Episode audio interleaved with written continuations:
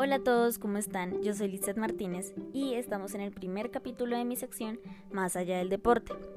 Esta sección la vamos a estrenar hablando acerca de la alimentación que debería tener cada deportista eh, dependiendo de su deporte. Eh, en este capítulo específicamente hablaremos del fútbol, pero cada deporte tendrá su debido podcast. Entonces, bienvenidos a este capítulo acerca de la alimentación que debería tener un futbolista profesional.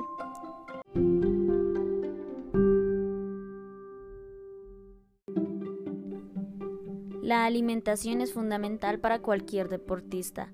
Eh, su dieta y su alimentación son la fuente de la energía para que ellos puedan practicar el deporte o hacer actividad física.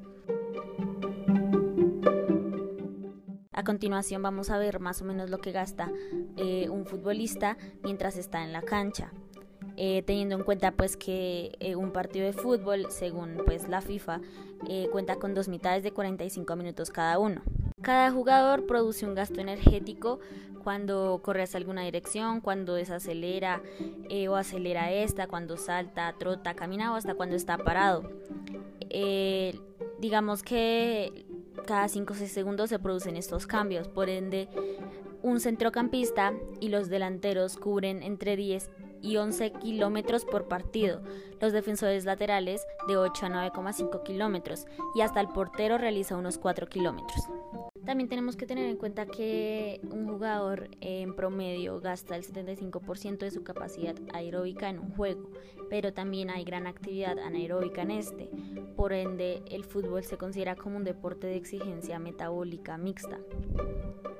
Además de los requerimientos que se necesitan como tal en un partido, también tenemos que ver que las dietas cambian dependiendo si están en pretemporada, durante la temporada o durante pues, el día del partido.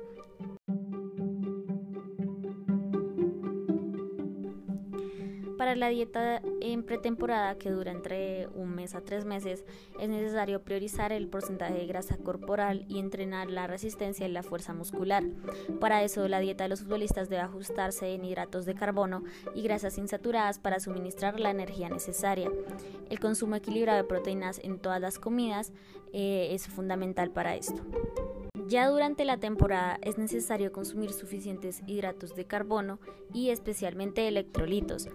Eh, para antes, durante y después de los partidos o entrenamientos se pueda potenciar el rendimiento y su resistencia. También tienes que intentar realizar 5 comidas al día.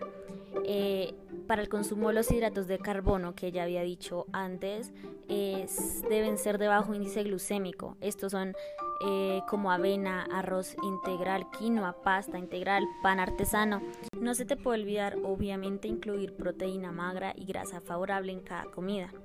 También tienes que evitar eh, harinas refinadas o azúcares porque activan la insulina, el almacenamiento de grasa y la inflamación, por lo que aumenta el riesgo de lesiones. El día del juego debes comer dos o tres horas antes, beber suficientes líquidos para equilibrar la saciedad, retrasar la fatiga y evitar los calambres durante el partido.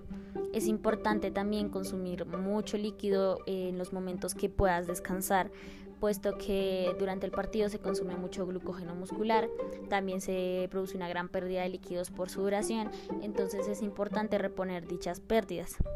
Ya después del partido, los primeros 60 minutos son muy importantes para la recuperación muscular, ya que es cuando se logra la mayor asimilación de nutrientes. Eh, la dieta de recuperación depende de los objetivos físicos de cada eh, jugador. Por ejemplo, si el objetivo es aumentar la fuerza y el tamaño muscular, eh, su nutricionista puede elegir elementos con alta densidad calórica como es un sándwich, pues lo que contiene un sándwich, queso, jamón, atún, pollo y huevo, ensalada de frutas con yogur, eh, barritas de cereales eh, y líquidos de recuperación, obviamente. Pero si el objetivo es reducir peso y porcentaje de grasa corporal, pues en el caso de, un futbolista que lo requiera, su nutricionista pues debe ajustar la dieta a los criterios de restricción calórica. Entonces un ejemplo pueden ser eh, porciones más pequeñas de nueces o pues piezas de fruta, entre otras cosas.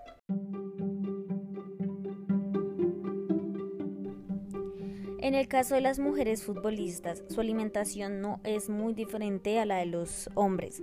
Eh, también se basan en pilares fundamentales como los hidratos de carbono, las proteínas y las grasas, todo lo que ya habíamos comentado anteriormente.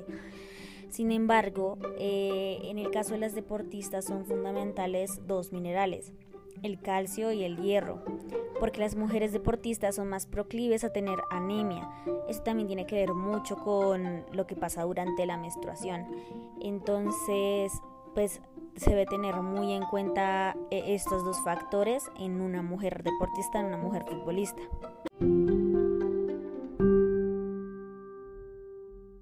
Bueno, esto fue todo por hoy, pero recuerden que este apenas es el inicio de este tema de la alimentación. Seguiremos hablando de los demás eh, capítulos, de los demás deportes, de demás eh, consejos e información necesarios para tener una buena alimentación.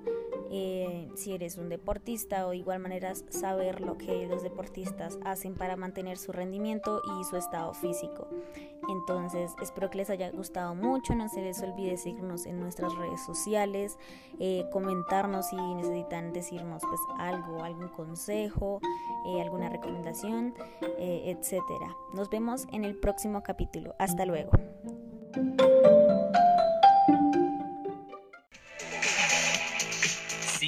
En todas nuestras redes sociales, espera el próximo podcast y no le pierdas la pisada al deporte.